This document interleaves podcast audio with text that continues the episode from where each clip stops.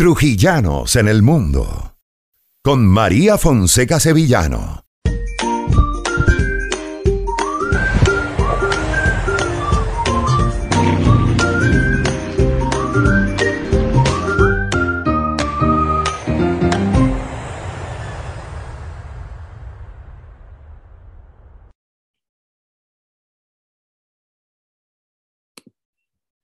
Bien, ya está con nosotros Isabela Maldonado Espinosa. Isabela es una valerana, una trujillana que está en los Estados Unidos, pero que inició ese recorrido de inmigrante en Canadá. Y con ella vamos a conversar hoy en este nuevo episodio, el episodio número 4 de Los Buenos Somos Más Trujillanos en el Mundo. Con ella quisimos conversar porque Isabela es una joven muy joven, este, trujillana, apenas tiene 21 años este, recién cumplidos. Y bueno, tiene una historia bien interesante porque también a esa cuarta edad Isabela ya tiene publicado un libro. Pero vamos a comenzar, este, Isabela, a contar un poquito tu historia de cómo fue ese proceso de inmigrar. Eh, ¿Cuándo decides tú salir de Venezuela? ¿Por qué te vas este, fuera del país, porque entiendo que lo hiciste muy pequeña, o sea, estamos hablando de que cuando sales de Venezuela, cuando sales de Valera, eh, te vas a Canadá y tienes solo 17 años. Cuéntanos un poquito eso. Ok, hola, principalmente, mucho gusto. Mi nombre es Isabela Maldonado. Gracias por la invitación. Un honor para mí estar aquí. Bueno, sí, como nos estás comentando, yo me fui de Venezuela, de Valera, a los 17 años, muy chiquita en verdad. Pero bueno, nada, esta decisión fue, creo que como muchos jóvenes venezolanos queremos buscar un mejor futuro, y yo principalmente me iba para aprender inglés. O sea, yo tenía la, la idea de volver, estudiar, no sé, en Caracas, pero volver. Cuando yo me voy en agosto, no, me equivoco, en septiembre del, 2017. Yo nunca había salido de mi casa. O sea, tú me decías quedarme a dormir en casa de alguien, jamás. Creo que solo en la casa de mi abuela. Entonces para mí fue un reto como que dejar Valera, que todos saben que es chiquito, Trujillo, a una ciudad tan grande como los Toronto, Canadá. Pero bueno, nada, yo sabía que era un reto, yo sabía que lo podía lograr y yo sabía que iba a agarrar muchísimo más independencia. E, eso es importante, eso que acabas de hablar, porque te vas a otro país, eh, eh, ibas a llegar eh, con alguien a quien conocías o simplemente llegabas a la escuela donde ibas a estudiar, no hablas el idioma, no conoces el, país, no conoces a nadie allí. O sea, e, es, importante ese, ese paso porque estamos hablando de una niña de 17 años, que todavía es una niña, eh, porque realmente a esa edad son muy pocas las experiencias que hemos tenido. Y salirte del país, entiendo que, bueno, esto fue algo que quizás fue planificado en, en un tiempo con tu familia y, y el apoyo por supuesto, de ellos es lo que te lleva a irte hasta allá a estudiar, pero fue un paso importante. ¿Cómo fueron esos primeros días, ese choque, primero cultural, de idioma? O sea, eh, es, interesante, ¿no? No, mía, fue muy difícil. Y bueno, yo me fui con el corazón en la mano, arrugadito en verdad, porque mi familia siempre ha estado apoyándome, pero somos muy unidos. Pero yo sabía que iba a ser como que Isabela hoy y Isabela mañana yo sabía que al irme de Venezuela iba a ser otra persona. Y eso siempre lo supe. Al salir de Valera iba a, a conocer mundo, como dicen, iba a cambiar. Los primeros días, te admito que el primer mes fue muy duro. Yo el inglés, a mí me costaba horrores de que yo no entendía nada. Entonces los primeros días de clase yo no entendía absolutamente nada porque todo en inglés, nadie hablaba español. Yo llegué a una casa de una filipina. Imagínate. Y de ahí, en verdad, no me gustó, entonces me cambié a una italiana. Eso fue otro proceso. Más allá de eso, terminé en una casa de unos venezolanos, amigos de unos conocidos. O sea, pero todas las primeras semanas fue un choque de que yo qué hago aquí, yo no lo puedo lograr. Yo sí estuve todo el mes y que yo no puedo estar aquí. Y me acuerdo muy bien que mi mamá me dijo como que tú sí puedes, solo concéntrate relájate, conoce gente, tú no eres penosa, habla y ve poco a poco. Y efectivamente sí fue, pero los primeros días yo decía, ¿yo qué hago aquí? ¿Cuánto tiempo estuviste allí en Canadá? Porque hoy en día estás viviendo en los Estados Unidos, vives en Miami, de hecho allí estudiaste tu carrera universitaria que acabas de prácticamente eh, culminar.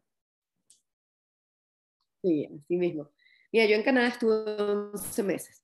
No llegué hasta el año, pero yo lo sentí un año porque 11 meses me parece en un lugar muchísimo. Yo tomo la decisión de venirme a Miami cuando yo vengo de vacaciones, así normal, yo me planeaba quedar en Canadá. O sea, yo había buscado escuelas, había aplicado, me habían aceptado y yo digo, bueno, me quedo en Canadá porque Estados Unidos nunca fue opción. Cuando yo me vengo en abril del 2018 a visitar a mi mamá, aquí en Miami, muchos de ustedes saben que hay demasiados venezolanos. Así es. Y mucha gente conocida y mucha gente de Valera también. Entonces, nada, yo vengo y visito a mi mamá y me siento como que más en casa. Y le empiezo a como que lavar la mente porque ya no querían. Yo, mamá, que me, tengo, que me quiero venir para acá, que esto va a ser mejor, que tú vas a poder venir. Entonces, nada, así fue todo el proceso. Yo me devuelvo a Canadá en ese mismo abril a seguir estudiando el inglés, termino mi curso y en agosto del 2018 me vengo a Miami, ya aceptada en Miami Dade College, es un college, Ok. donde iba a cursar los dos años de periodismo de comunicación. Ah, ok, o sea que estás grabada ya de, de, de periodista. Sí, como college, aquí es como Ok. un asociado. Si uno lo quiere terminar, obviamente vas a otra universidad, que es lo que Ok. tengo planeado, pero estamos aún en la espera. en ese proceso. Ahora. Isa, cuando, eh, cuando tú comienzas, este libro eh, lo editas ya en Estados Unidos, pero esto no comenzó en Estados Unidos. Esta es una historia que viene de mucho antes, de cuando estabas acá en Valera. eh, incluso entiendo que fue una especie de diario que tú ibas llevando y que poco a poco eh, era como, como, como una catarsis para ti, o sea, para ir tratando temas de, que, que, viven muchos adolescentes en ese tránsito precisamente de la adolescencia a la adultez, que se viven muchos cambios y que son bien difíciles. Y tú esos cambios que estabas viviendo los plasmabas en, en, en un cuaderno, un poco como desahogo. ¿Cuándo se te ocurre a ti que eso que tú estabas escribiendo ahí podía ser un libro? Mira, te cuento, la historia es muy compleja como todo lo que la gente tiene. Yo tengo esta, no sé, como que revolución de ideas en mi mente desde los 14. A mí siempre me gustó leer, hacer todo ese tipo de dinámicas, escribir datos curiosos en libros, pero yo a los 14 dije como que yo no me sé expresar, la única forma de expresarme es escribiendo. Pasé así, creo que de 14 a los 16 años escribiendo sin que nadie supiera. O sea, me lo guardaba. Era como que mi roncón en la noche para sentirme yo, para expresarme, para saber que no era juzgada, sino que la única que me podía juzgar era yo. Conocerme un poquito más y todo eso. A los 16, 17 lo, lo dejé. Como que no escribía tan a menudo. Ok. Entonces, nada, mis diarios, diarios los llamo yo. En verdad eran, no sé, eran más que diarios, eran en verdad era escrito, porque no creo, yo decía, este día pasó tal, no. Era que en la noche me llegaba un sentimiento y nada, salían las palabras solas. Okay. No era ni, ni siquiera pensarlo. Yo me voy a Canadá, salgo a Valera, todo eso, no pensé en escribir.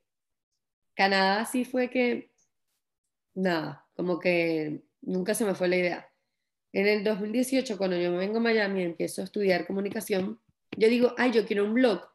Como que quiero recuperar las cosas que yo hacía, que me gustaban, que en verdad me llenaban. Eso, eso que empiezas que, bueno, a estudiar mamá, periodismo te empieza como a llevar a que, oye, yo puedo desarrollar la escritura mediante un blog y recordaste tu, tus anotaciones. Exacto, y dije como que a mí me gustaba escribir, ¿por qué lo dejé? Porque la gente tiene que dejar las cosas que les gusta por un parámetro que esté impuesto en la sociedad. Porque yo decía, ok, yo voy a escribir y la gente me va a decir, pero qué niña tan rara, ¿por qué escribe a esta edad? Eso te iba a preguntar, porque me dices, a los 14 años yo escribía muchas cosas, eh, no tenías como, no, no manejabas lo de comunicarte quizás, y además a esa edad siempre hay, hay muchas, muchos problemas para, para hablar con el otro. Eh, ¿Te sentías rara? En algún momento le comentabas a tus amigos, yo estoy escribiendo algo y, te hacían de pronto esos comentarios, pero qué raro, Isa, porque mejor de pronto no nos vamos a, quizás tus amigos en ese momento querían ir a una fiesta y a ti te apetecía mejor leerte un libro. Claro, mira, bueno, eh, eso me pasaba, pero nunca lo comentaba, porque yo creo que en verdad desde chiquita sabía a qué personas ciertas comentarles mis verdaderas cosas y a qué personas solo dejarla de diversión y todo eso. Le comenté como cuatro personas que son mis amigas reales y a mi tía y también le empecé a comentar a mi papá.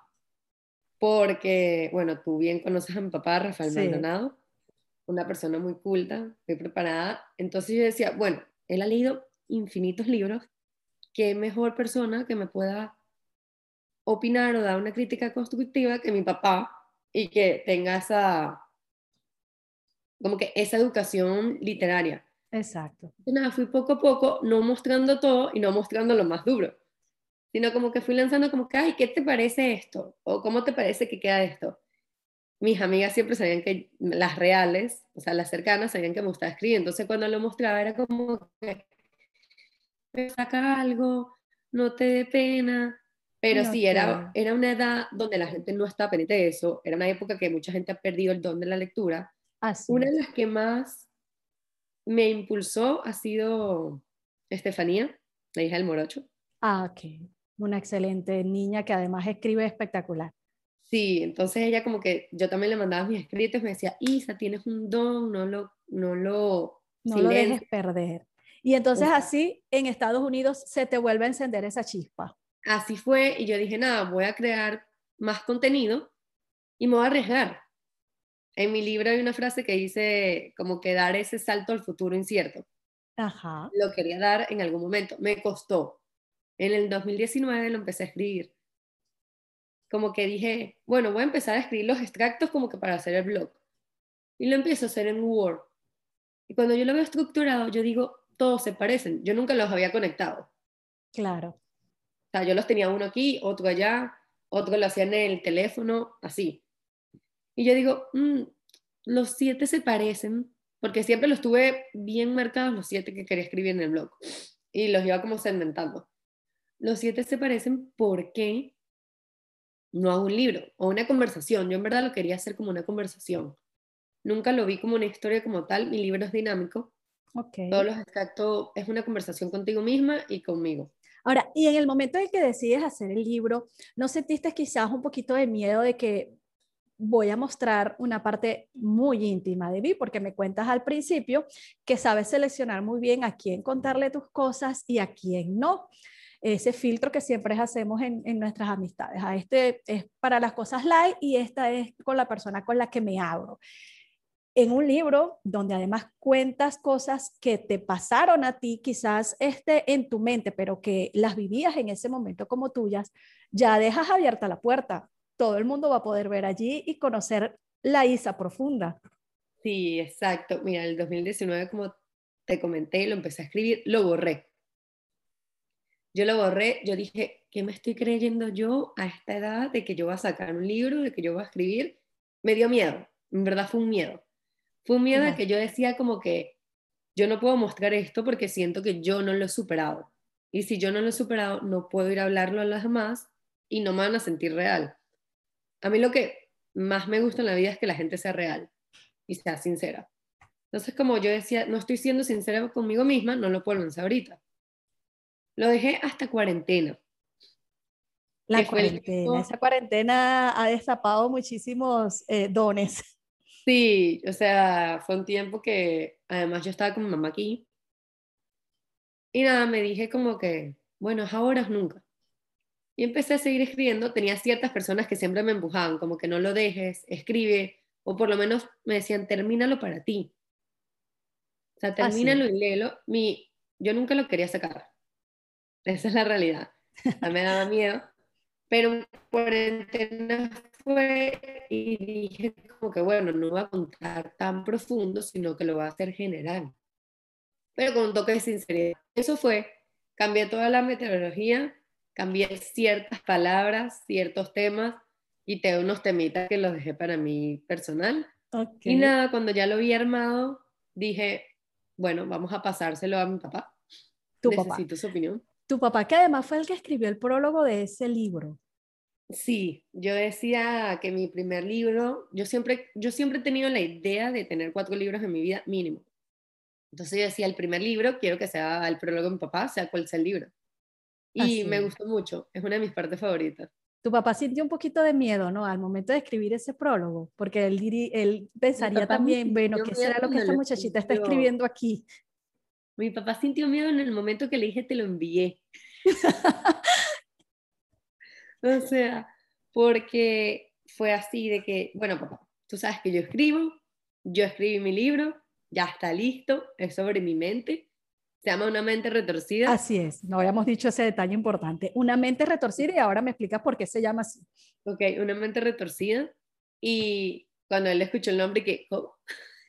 Claro, me imagino, él escuchó el nombre y dijo, ¿qué habrá escrito? ¿Qué cosas irán a salir ¿qué aquí? Hicimos mal. Y que qué le pasó. Y yo le dije, no te preocupes, me gusta el nombre porque siento que atrae a la gente. Es un nombre que no se olvida. Así es. O sea, es una mente retorcida y se te queda por lo menos en la cabeza un minuto. Ahora, pero tu mente estaba retorcida. ¿Por qué se retorció tu mente? siento que mi mente sigue retorcida. Pero retorcida para bien. No puedo dar el verdadero significado porque sería un spoiler de que el final de mi libro se acaba con el significado. Oh, mira, mira. el final de mi libro explica por qué la mente es retorcida. Ahora, Isabela, cuando ya tú tienes el libro listo, y tomas la decisión de publicarlo, que además ahora, eh, en esta nueva era en la que vivimos, pues autores noveles como tú, pues van, tienen esa posibilidad gracias, por ejemplo, a una plataforma como Amazon que te permite hacer esas autopublicaciones, porque en otro momento hacer un libro y publicarlo eh, iba a ser más complicado porque ibas a tener que pasar por un editorial, que ese editorial lo evaluara y que efectivamente dijera, sí, este libro va a funcionar. Y hay muchos este, trámites engorrosos que no siempre dejan que salgan a la luz buenos libros y sale al que la editorial le conviene. Tener a Amazon hoy en día como esa herramienta te facilitó eso y me imagino que este, viste allí una oportunidad. Cuando ya decides publicarlo, y, y, ya estabas con el libro listo y tú decías, bueno, yo con esto voy a ayudar a alguien más. ¿Qué sientes tú que puede encontrar el lector en ese libro? Y sobre todo, ¿está más dirigido hacia los jóvenes o es un libro que cualquiera puede encontrar en él eh, alguna respuesta? Mira, como lo he dicho desde el día uno y a todo el mundo que me pregunta, el libro es para todas las edades. Para todas las edades que una persona se sienta que se pueda sentar y hablar consigo misma sin pena.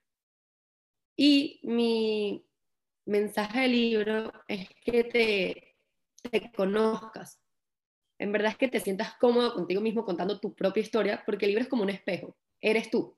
Yo lo traté de hacer lo más ameno posible, de que te sientas cómodo hablando conmigo, pero al final es hablando contigo, porque yo no estoy físicamente ahí. Pero yo te doy como que el camino para que tú hables. O sea, yo te doy la estructura, te doy las preguntas, me expreso contigo en el libro. Yo pregunto, me respondo y te dejo responder. Y así vamos avanzando. como que vamos descuartizando tu mente, es lo que yo quería. Chévere, qué interesante, de verdad que sí. Ahora, este, Isabela, eh, ya bueno, ya ese libro está culminado, ya está publicado. Eh, tú sigues en tu vida eh, profesional, en este momento te acabas de graduar de periodista a nivel técnico, como tú me lo dices, y además con muy buenos honores también. Cuando tú saliste de Valera, ¿Tú te sentías, eh, más allá de lo que fue el, el, el, paso de, de, de, estudiar inglés, pero tú, tú, tú, sentías que llevabas herramientas suficientes para una universidad en los Estados Unidos y, y, pensaste en algún momento que tú ibas a terminar en un cuadro de honor con una puntuación académica que es casi la máxima? Bueno, mira, yo desde que salí a Galera o independientemente hubiera estudiado en Venezuela, siempre, siempre mi sueño es siempre llegar al tope. O sea, sea en cualquier universidad, yo decía, yo tengo que estar en el cuadro de honor, porque es algo que era como que mi meta. Y era como que un reto. Obviamente, al venirme a Estados Unidos, un reto más, que es la una universidad en inglés, pero yo dije, yo puedo hacer, me puedo probar a mí misma que sí puedo, y nada, le eché todas las ganas sin rendirse. Hubieron días que era como que imposible, pero decía nada, rendirse, caerse y volverse a levantar. Y sí, siento que desde el día que salí de Venezuela tuve las herramientas, gracias a mis padres, que me han educado a siempre dar lo mejor de mí y a mejorar cada día, sin importar que te equivoques. Siempre es como que inténtalo, inténtalo hasta que logres lo que quieres. Eso es lo que le digo a la gente, no, no te enfrasques como algunos días que yo me enfrasqué y dije, no sé escribir, porque tendré que escribir. No, hazlo porque tú quieres. Y cuando lo logras, es una satisfacción que es como, wow. ¿Cuáles son tus planes ahora? Terminaste un primer libro, pero me dices que tu meta son cuatro, pero a lo mejor son más, ¿no? Eh, ¿Cuál ha sido el, el, el, proceso ya una vez publicado? El libro se publicó además el Día de la Virgen de la Paz el 24 de enero, eh, que sé que, que, que, tienes también un poco de, parte de tu papá esa formación de, de, los símbolos, mantener siempre como algunos elementos alrededor de los, de los eventos en tu vida, ¿no? Y, y decidiste hacerlo ese día, un, poco como homenaje también a, a, esta tierra donde naciste. Sí, bueno, dije, yo siempre lo quise lanzar en enero, principalmente era el 30. Amazon tiene un periodo de como que de aceptación del libro como de 72 horas. Yo dije como que bueno, lo voy a lanzar para que me dé o 25 o 24. Si me queda el 24 decía como que eh, fue porque es así. Así es. Cuando tú dices algo es así porque tenía que ser. Efectivamente. Llegan esas causalidades que no son casualidades. Exactamente. Lo lancé, no se tardó ni 24 horas de ser aprobado. Yo dije, nada, eso tenía que ser así y listo. No me, no me hubiera quejado si tampoco fuera el 25, te lo admito, pero sí era como que esa pequeña de que espero que Amazon me lo pruebe rápido y listo. Qué bueno. ¿Y qué hace Amazon para aprobar un libro? O sea, ¿cuáles son, qué condiciones debe tener ese libro para ser aprobado y ser publicado? Sí, mira, que el título sea como que sus estándares, la letra, el manuscrito gramáticamente bien escrito, que no tenga un plagio, que no digas. Por ejemplo, si voy a citar a alguien, lo cito bien, todos esos parámetros, que la portada ya haya sido aprobada anteriormente. El proceso ha sido largo, porque tú anteriormente tienes que ser aprobado que si los taxes, la portada. Lo, el proceso final es más que todo el plagio y la gramática. Okay. Eso es lo que más se tarda. Por supuesto, porque ellos tienen que cuidar todo esto de, que efectivamente sea una obra creativa propia. ¿Y cuál ha sido ahora, después que ya está publicado el libro, cuál ha sido su proceso? Eh, ¿Cuál ha sido su aceptación? Es todavía es muy nuevo y dentro de Amazon pues tiene que competir con muchos otros títulos, ¿no? Pero ¿cómo sientes tú que va el, el, el libro? Mira, para la corta edad que yo tengo, para lo corto que tiene el libro, yo me siento muy feliz del alcance que ha tenido. De los reviews que me han dado, de los feedback, de los mensajes de agradecimiento, porque me agradecen a mí por darles como que otra perspectiva de su vida. Y eso para mí significa mucho, porque yo desde que tengo también 14, me planteé como que mi vida será mi mensaje. Wow. Pero mi mensaje escrito. Yo siempre vi como que ese mensaje escrito es una frase que mis amigas saben que yo la digo que es mía, fue un día que yo me levanté y dije, sí, mi vida es mi mensaje. Entonces fue eso, dar mi mensaje a conocer y que la gente se llevara algo. Y creo que lo he hecho, creo que lo he logrado y me siento muy feliz con lo... Te escucho hablar, Isabela, y de verdad me sorprende que, que alguien de 14 años tenga una frase, un pensamiento de ese tipo, porque o sea, eres muy madura para la edad que tienes. Y eso definitivamente te hacía salir del grupo en general. ¿Eso no te generó a veces algunas,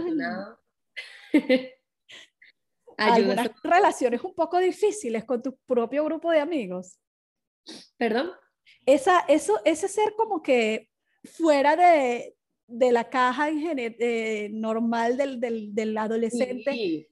¿Te generó en algún momento algunas situaciones conflictivas o difíciles con tus amigos? Como que... Nunca conflictivas, pero siempre era que si la vieja del salón, la medio nerd, la medio amargada, bueno, la amargada aún sigo, pero, pero sí, era como que eso de que vamos a ver algo en Disney, no sé, y que no, yo ver algo en el. Claro. como que ese choque raro, como que yo era la única que agarraba el periódico en el colegio y lo leía. Ah, bueno, imagínate. ¿Qué te dicen tus amigos hoy? De mi Esos que estudiaron contigo en el liceo. ¿Qué te dicen tus amigos, los que estudiaron contigo en el liceo, hoy que saben que ya publicaste un libro? Te dicen, bueno, no, es que yo me imaginaba que por ahí ibas a terminar. Sí, no, todos, ni- ninguno se sorprendió. Se sorprendió que di el paso, pero todos sabían que yo en algún momento iba a lanzar algo así fuera de la caja a una edad que fuera fuera de la caja. Así es. Yo siempre se me hizo muy fácil redactar. Yo era la típica que ayudaba en los exámenes de, de redacción, la típica que en mi grupo de cuatro yo hacía el el- los trabajos escritos. A mí nunca se me dio nada de creatividad. Eso se lo dejo a Gaby Goncalves, que es la hija de Clemen, que más creativa no puede salir. Yo Claro. Pero lo tuyo eran las letras, las, los Lo mío pensamientos, plasmarlos en una, en blanco y negro. Y en este momento, Isa, eh, supongo que ya quieres continuar estudiando en, en Estados Unidos y me imagino que a lo mejor estás ya en ese proceso. ¿Qué tan difícil es seguir allá eh, lejos de tu casa? A pesar de que, bueno, quizás en- estando ahora en Miami es mucho más fácil que te visiten, pero sobre todo el tiempo de pandemia que no pudo haber, este, bueno, estaba tu mamá, me cuentas en ese momento, pero ¿Te ves ya totalmente fuera de, de, Valera? ¿Sientes que ya tu vida está en ese país? ¿O en momentos extraños todavía regresar? ¿O se te ha planteado la posibilidad de que, bueno, quizás en algún momento regreso al país? ¿O ya eso no es un objetivo en este momento? Bueno, mira, creo que todos los venezolanos nos planteamos en algún momento regresar. Te admito, regresaría a Caracas no regresaría a Valera a visitar o hacer conferencias porque yo, yo, quiero hacer conferencias en algún momento, pero sí me veo muy establecida aquí. Siempre pega no ver a la familia, no tenerla cerca, los diciembre más que todo, pero me siento como aquí. Siento que uno hace llegar más su mensaje y dejar el país más en alto afuera ahorita, que es lo que podemos hacer. Entonces, nada, tener esas herramientas y tener la oportunidad que muchos venezolanos no tienen, siento que le aprovecho y sería un poco egoísta querer decir, no, estoy mal aquí, no quiero estar aquí, querer claro. ese pensamiento volver, sino simplemente decir, bueno, esto nos tocó, tengo la oportunidad, gracias a Dios y a mis papás, aprovechala al máximo y en algún momento, si Venezuela, con el favor de Dios, esperemos todos que se arregle, volver, y venir, cosas así. Claro. ¿Tu futuro profesional cómo lo ves?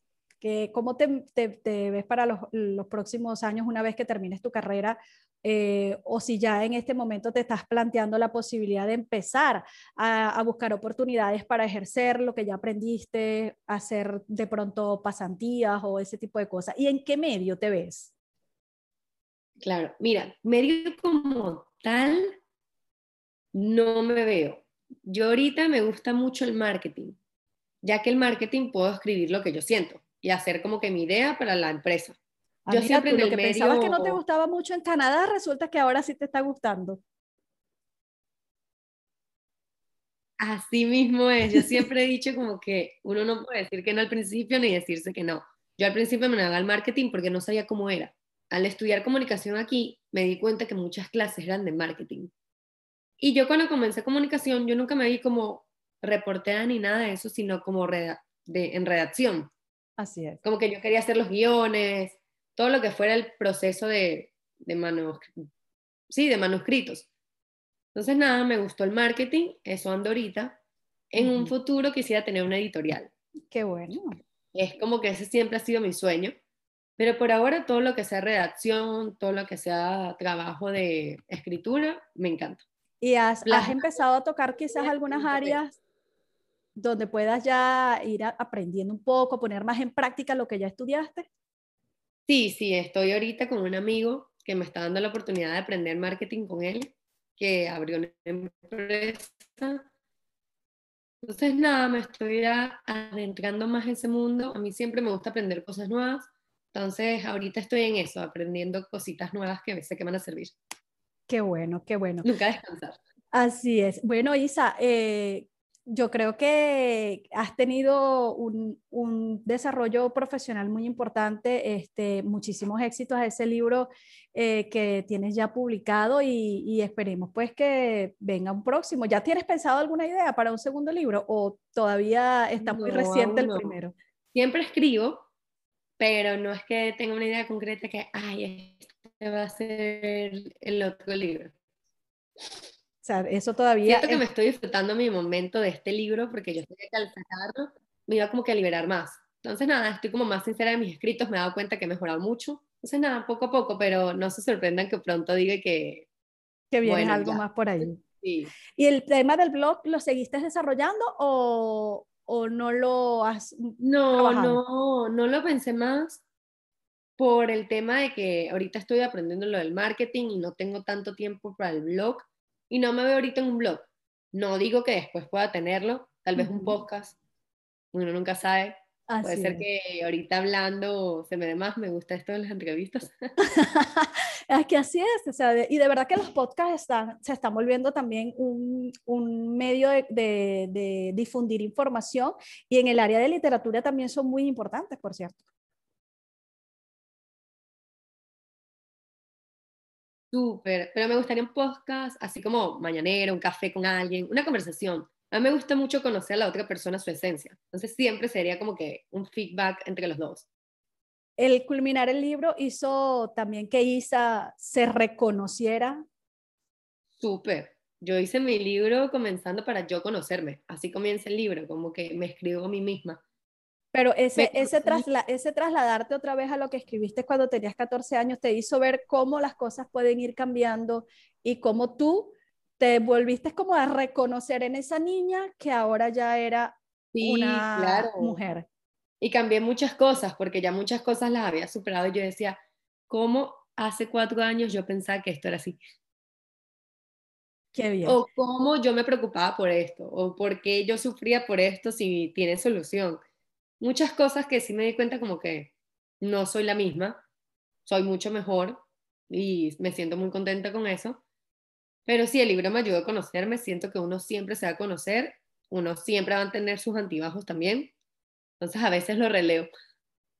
Bueno, eso es bien importante porque siempre encontramos un poquito más en la lectura, este, porque no todos los días somos los mismos. Hoy pensamos algo y mañana tenemos una visión distinta y creo que quien escribe tiene esa facilidad de poder volver a, las letras y, ver cómo ha cambiado el panorama en, un día a veces.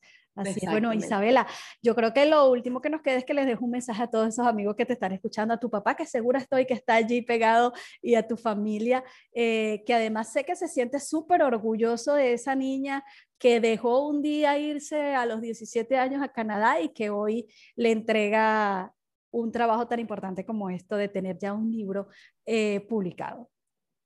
Sí, así es. No, bueno, mi papá, como te digo, sabía que yo escribía, entonces como que él ya se lo veía venir. Mi mamá no sabía. Entonces yo creo que ella el orgullo lo tiene, los dos lo tienen grande, pero ella como que está como que, wow, no sabía que podía hacer eso. Que ibas a tener algo como sí, eso. Mi mamá se sorprendió muchísimo y ella decía como que, ¿en serio vas a escribir un libro? Y yo, sí, mamá. Entonces creo que ella también está como que esas emociones de que, wow. Igual, toda mi familia lo agradezco. Todos me han dado apoyo, mi abuela, mi tía, mi tío, mis primos, mis amigos, los cercanos y toda la gente que no he conocido. Gracias a ti por este espacio, siento que también es un apoyo para mí. Así es. Y nada, siempre agradecida. Un extracto de mi libro es el agradecimiento y dejar el nombre en alto de uno, del país, del Estado, de la gente y nada, ser real. Tu libro lo pueden adquirir tanto en físico como en un ebook, creo, ¿no? Por Amazon. Por Amazon. La única vía ahorita es Amazon. En Amazon, así que bueno, quienes nos escuchan, si quieren leer este libro de Isabela Maldonado Espinosa, Una mente retorcida, ya saben que en Amazon lo pueden conseguir. Gracias, Isabela. Ciertos días o ciertos meses yo mando a Venezuela Valera. Mi mamá siempre los va a tener entonces, si algún día quieren en Valera, que es más complicado Amazon, yo lo entiendo, pueden contactarse con mi mamá, mucha gente la conoce, pregunten. Y si mamá tiene, con mucho gusto la hace llegar, y si no, yo igual voy a estar mandando a Valera constantemente. Perfecto. Bueno, éxitos miles entonces en ese nuevo proyecto que ya está todavía en, crecimiento, dando sus primeros pasos, pero es tu... Es, no, falta mucho por recorrer. Tu primer hijo. Mi primer hijo. Total. Gracias Isabela Maldonado por habernos acompañado y amigos ustedes también por estar con nosotros a través de Ángel 93.7 FM. Que tengan todos un excelente día.